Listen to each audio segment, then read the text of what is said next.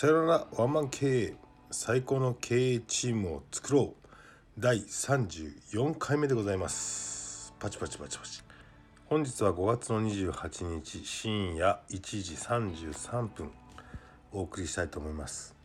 えーと今日のテーマはですねコロナでモヤモヤしている社長に送る気持ちがすっきりする話という題材でちょっと社長のね肩を持った話をしなきゃいけないなというふうに思って、えー、この録音をしていますと。えー、っとねちょっとねいろんなことがあらわになってきましたよねと。コロナでねまあ本当に、えー、っと売上作体50%割れっていうような会社ってね、ま、ざらざらにありますよねと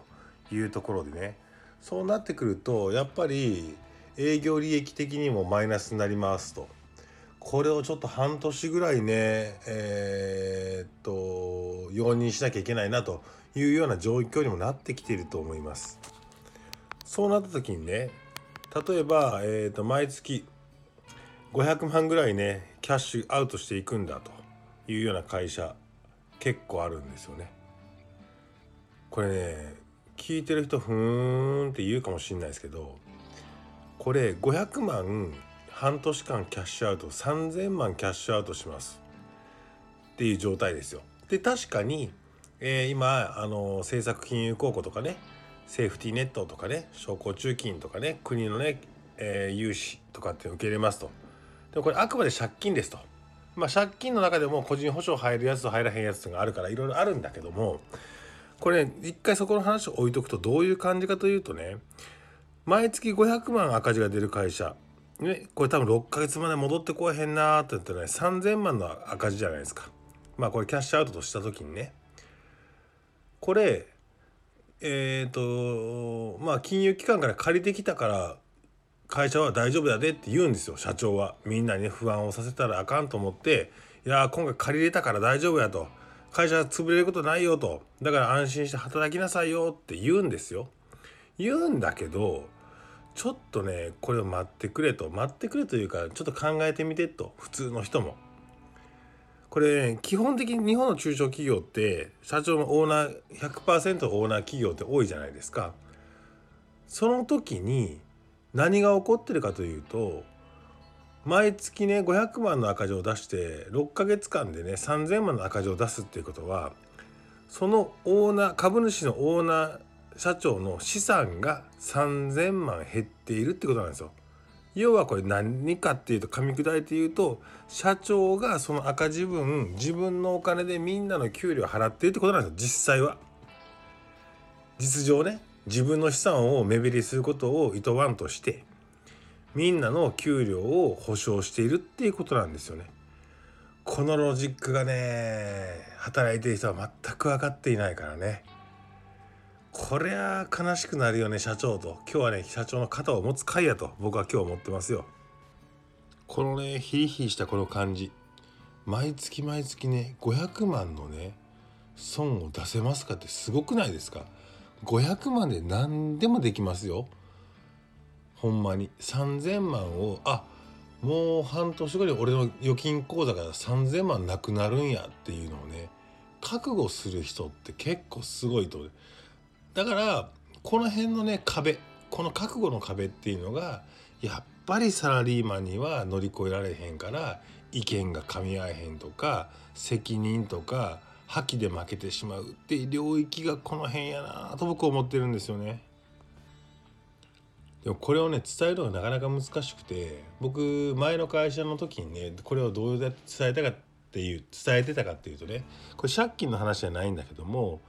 えー、と前の会社、えー、と集客するのにホームページウェブ広告で300万使ってましたと。300万使って月に、えー、と600件の問い合わせもらってましたと。この中で有効問い合わせっていうのがその半分なので300件っていうことは有効問い合わせが1件電話が鳴る価値っていうと1万円なわけですよね。この1万円っていうものに対して社員さんが電話対応するわけです。その電話対応のその向かい合う気持ちどんなもんかって言ったらね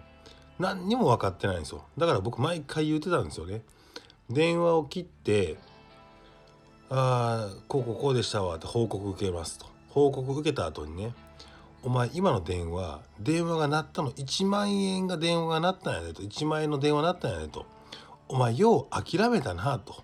「お前自分のねお金をね1万円ドブに捨てるか」と「今のお前やってたのそれやろ」と「ほんまそれぐらいの気持ちでやってくれ」と。まあ事実本当に300万かけてね有効問い合わせが300件だった場合1有効問い合わせは1万円なわけですよ。これね個人だとね自分のお金1万円を簡単に諦めるかって話なんですよ。絶対諦めないんじゃないですか。それをね会社のお金やからやらされてる仕事やからって言って簡単に諦めよるんですよね。この辺がね僕はなんすごい納得いかなかったそれはね僕はずっと言い続けてましたと。これなんで言い続けるかっていうと結局なんかそのやる気があるやつもねこれまたあの親理論ですけど自分がお金を使う立場になった時にはすごいシビアになるんですよ。だけどお金を使われているそのお金の価値っていうものが見えてないっていう人に関して言ったらそれを簡単に自分の都合でスルーしてしまうんですよ。これがまあまあまあよくこの 中小企業には起こってる話かなというふうに思ってます。その中で今回のこのコロナの時期でねまあしゃあないじゃないですか。えー、売上50%となりましたと。赤字500万です。500万で済めけど5,000万です。1億円です。1ヶ月の赤字があって会社もめちゃめちゃありますよ。これ何やってるかっていうと中小企業のオーナー社長が100%の場合毎月毎月社長のポケットから1億円なくなってる5,000万円なくなってる500万なくなってるっていう話なんですよ。これ自分に置き換えてみてくださいよっていう。そんなね想像も膨らまないのは社員さん。働かせてくれる人だったらそれは出世してますわ。でもこれ働かないからそれはそれでサラリーマンなんですよ。うん。でそこの腹くくってるから経営者やってるんですよというふうに僕は思ってます。ここではね社長さんね。オーナー社長さんに送る言葉ということであの、まあ、気持ちがすっきりする話ということなので、ね、じゃあこの今の現状どういうふうに受け止めればいいんだというふうな話だと思うんですけどこれね一つありますと。そんなにね真剣にねえー、っと雇用を守るとかっていうふうにとかもう思わなくても僕はいいと思ってるんですよ。会社ね生産してしまえよと思うんですよ。今資産が生産した資産が残る段階で生産してしまってもいいじゃないかと。いやうちの従業員の雇用を守らなきゃいけないからっていや守らんでいいよと。守らなくていいだけどあなたのこの会社を辞めた社員さんが次の会社行った時に活躍できる場を作っているんだったら別にこの会社がなくなってもいいじゃないかって話ですよ。わかります？なのでそもそもの今後の会社をやるスタンスとしてはこの会社でね働いてくれてありがとうと。だけどこの会社はいつ潰れるか分からへんぞと。いつ解散するか分からへんしいつ M&A で売るかも分からへん。それぐらいの危機感持てよとお前らもと。でもその時に恨みつらみの話じゃなくてどこでも活躍できるように俺は育ててやるからだからこの会社にいる意味あるでしょと。お互いがね会社のやる意味とその人がここで一生懸命働く意味っていうのを握ってね。だけどこの会社がもし5年後なくなるかもしれない。なん続くっていう認識でいてくれるなと。潰れるというかもしれないという認識いてくれと。そういうところで握った方が僕はすごい健全だなと思ってます。えーと、実際ね僕もね28からジョインした会社の役員をやっていて33まで、ね、やってたんですけどその時にねえっ、とまあ僕と僕の同級生と会社をやってたんだけど、えーと僕らはね2人で握ってたんです。もし、えー、どういう状況になっても僕らは飯食っていけるなと。で僕らは借金お互いしてるから個人保証入ってるからこの会社は潰れてしまった時には僕らは笑ってホストでもしようやと。まあその時何歳になってるか分かんないけどえーと、俺らやったら、まあ、飯食うことは楽しく生きていくことぐらいは全然できるよねって言ってその社長と握ってねやってたんです。だから社員さんにも言ってましたよ。僕らはどんどんどんどん攻めると。攻めた結果失敗してこの会社がなくなることはあり得るかもしれないと。その時に俺らは食っていける。俺らは食っていけるけどその時にみんなが食っていけない飯食えませんっていう状態を作りたくないから、えー、と僕たちはどんどん負荷をかけるけどもああこの会社にいてよかったなとこの会社にいたからこそ成長できたなと他の会社に行ったら同じ給料どころかもっともっと、えー、希少価値をた、えー、認められて給料いっぱいもらいましたわっていうぐらい俺たちのと一緒にやることによって成長する成長することによってあなたの価値個人的な価値は上がるからねっていうふうにみんなをねマネージメントしてたなと思ってね。今あの振り返るわけですけど。だから今このコロナでね辛いと。毎月毎月すごい赤が出ていくっていう会社。別にね生産してもいいんだと思うんですよ。社員さんのことなんか思う必要はない。まあ思った方がいいけど別に思う思いすぎる必要もない。彼らは彼らで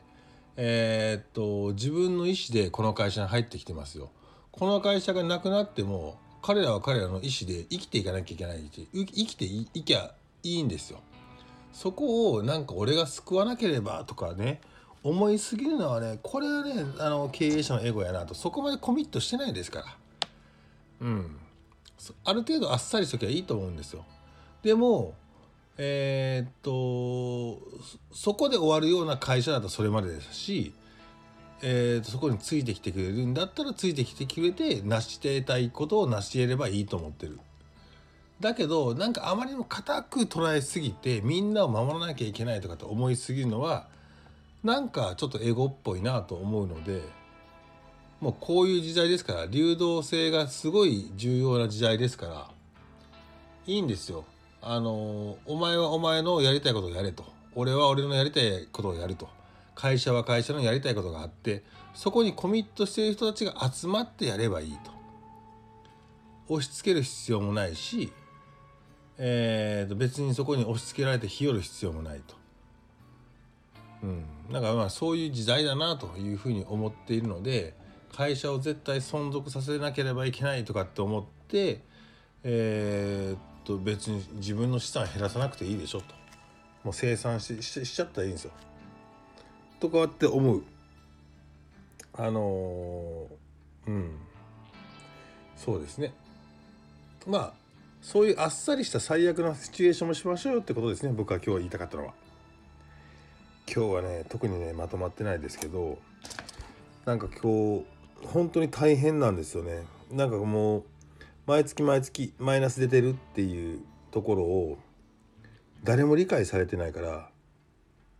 ね社員さんが理解してないからね。えー、と借り入れしてきて「大丈夫です」って言ったらホッとしてしまいますからね。いやいやいやいやいやいや社長の資産減ってるやん毎月500万と。お前500万毎月減らせれるのかと。なんかねそういう風な感じでこれを聞いている社員さんは今の会社が辛いような会社であればオーナー社長に寄り添ってあげた方がいいと思うし経営者の人も本当に自分の資産をどんどん減っていくんだったら選択した方がいいですよというふうにも思いますと。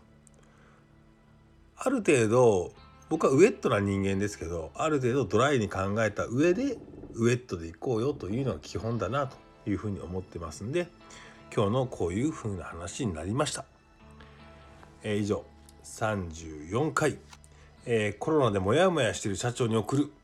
気持ちがすっきりする話とかって言いながら全然すっきりしてないですね。ごめんなさい。えっ、ー、と、いいね、コメント、えー、レター、どしどし待ってます。ありがとうございました。